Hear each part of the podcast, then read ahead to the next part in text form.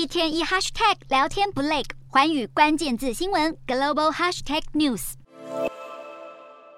兴奋尖叫，互相拥抱。克罗埃西亚球队赢得胜利的那一刻，球迷终于松了一口气，因为克罗埃西亚与日本在正规赛一比一平手，延长赛双方都没能破门。最终，克罗埃西亚在 PK 大战以三比一胜出，晋级八强。这也是卡达世界杯十六强赛首场 PK 大战。而对日本队来说，虽败犹荣，因为克罗埃西亚是上届亚军。能把克罗埃西亚逼到 PK 大战已经非常不容易，也让日本球迷相当骄傲。至于另一场，南韩出战三八军团巴西，巴西在上半场第七分钟、第十三分钟、第二十九分钟以及第三十六分钟进球得分，开赛四十分钟以四比零大幅领先，奠定胜机。尽管南韩在下半场第七十六分钟追回一分，但仍然落后巴西。最终，巴西就以四比一获胜，晋级八强战。而巴西晋级八强赛后，将在台湾时间十二月九号晚间十一点出战克罗埃西亚。目前八强赛已经有六队出炉，剩下两场分别是摩洛哥出战西班牙，以及葡萄牙对上本届黑马瑞士。